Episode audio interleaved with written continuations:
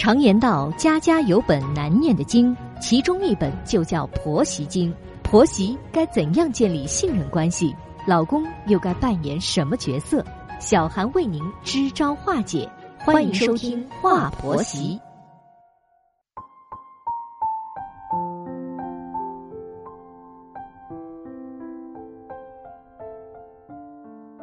现在是北京时间晚间的二十一点，欢迎收听《话婆媳》，我是节目主持人小韩。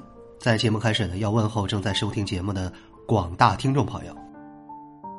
中国有句老话说：“养儿防老，渴望儿孙绕膝的天伦之乐，是中国人根深蒂固的观念啊。”然后现实又是什么情况呢？我们节目组呢做了一份调查，调查反映。在现实生活当中，没有多少儿媳愿意和老人住在一起的。那么，这仅仅是因为儿媳的不孝顺，还是另有原因呢？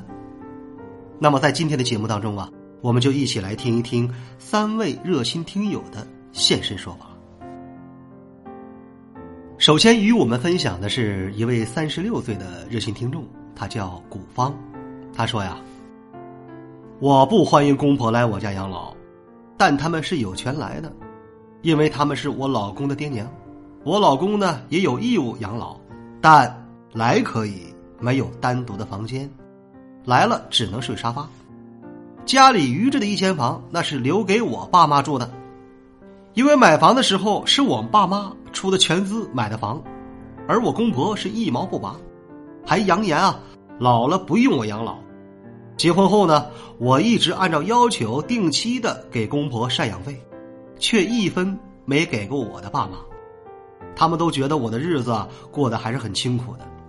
我的公婆家四个孩子，他们宠爱大儿子和二女儿，家里房子给了大儿子，还给他带了十多年的孩子。啊，你老了，不需要给人家带孩子了，就来投奔我，没门儿。想用道德绑架我都没用。不瞒您说呀，我回想当年在医院生产的时候，陪在我身边的只有我的娘家呀，我就把公婆当外人了。产后我的婆婆没给我洗过一块尿布，也没给我做过一顿饭，我怎么可能去给他们做饭呢？绝不可能的。你还不知道我的公婆呀，从前很嚣张啊，双手叉腰。骂人的样子十分的酷啊，说他有几个儿女，将来让女儿养老，不要我们管，让我们有事也别找他。一再说不喜欢他儿子娶我，如果你这个老太太真有本事的话，别让你的儿子娶我呀。不过呢，说句心里话，如果我的公婆当初善良那么一点点，对我就好那么一点点，我都会义无反顾的让他们住到我家，好好的照顾他们。可是当初他们不把我当人呐，现在却想让我把你当神，怎么可能呢？第二位热心听众呢是四十岁的李丹大姐，我是不愿意和公婆一起常住的，别说公婆了，就连自己的爸妈都不愿意。你们可千万别骂我啊，这都是有原因的。为什么呢？首先是吃不到一块儿去呀，老人吃的和我们不一样。老人喜欢吃的，孩子不喜欢吃，就导致我做饭两难呢。经常稀饭都得烧两种，一日三餐很麻烦呐。其次就是住的问题了，我们家里呢是三室一厅，根本就住不下。我家三个孩子呢，两个闺女住一间，儿子住一间，我们两口子住一间。你说公婆来了住哪去啊？只能睡沙发客厅啊。天长日久不是那回事儿啊。本想换个四居室的，哪有钱贴啊？根本就没有钱，贴也贴不起。本来孩子的负担就重，再说了，老的少的住一起很不方便，刷牙洗脸上大号都得排队，现在都紧张。而且公婆洗完澡喜欢穿个内裤坐在屋里不关门，你说让我和闺女啊都很难堪。我老公提醒了也总是忘。到了夏天吧，天气热。我们和孩子呢，就需要活在空调房里。可是公婆年龄大呀，受不了冷气，也听不了噪音，还心疼电钱，这件事儿呢也很难调解。公婆呀，总是会不高兴的。再有呢，就是思想不一致了。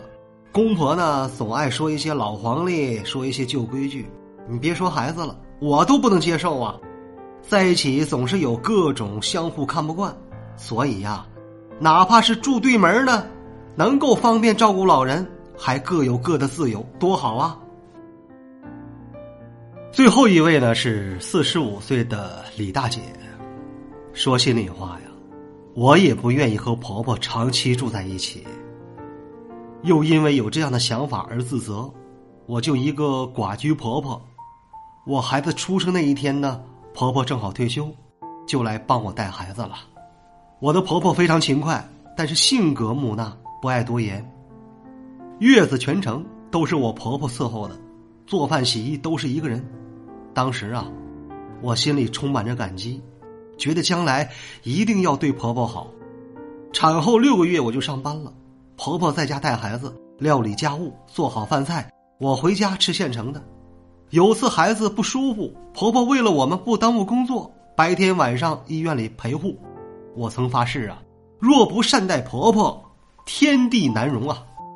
孩子上学后呢，婆婆仍承担了绝大多数的家务，也负责接送孩子上下学，让我顺利度过了人生最难熬的阶段。我们婆媳非常和睦，从来不吵架。我经常给婆婆买一些吃的穿的。邻里呢也时常夸我做的不错，孩子再大些呀，我和婆婆在家里都没有太多的事儿需要做了。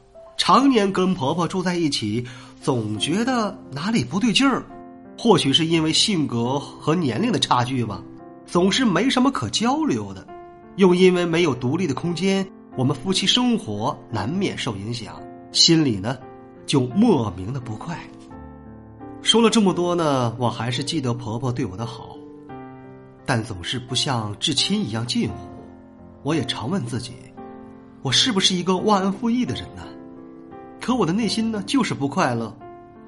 婚后二十年一直没有自己的空间，心里啊就是觉得憋屈。但我还是想说一句心里话：只要婆婆需要我的时候，我会尽我最大的能力照顾好她的。以上呢，就是三个不同年龄段的儿媳妇的现实说法，都是不喜欢和婆婆住在一起的主啊。他们错了吗？也不尽然，只能说是现在这个时代变了，现代人呢更在乎内心的感受，受不得半点的委屈啊，不愿意将就，他们更喜欢更多自由而舒心的生活，这是他们的共同点。但愿啊，我们身边的老年朋友呢，也能看得开一些吧，也不必囿于传统观念或面子问题。其实和孩子呢有一些距离的相处呢，对自己来说也是一种好处，因为这样呢，我们可以选择自己的生活方式，有更多自由而更加舒心。节目最后，衷心的祝愿天下的父母健康。长寿。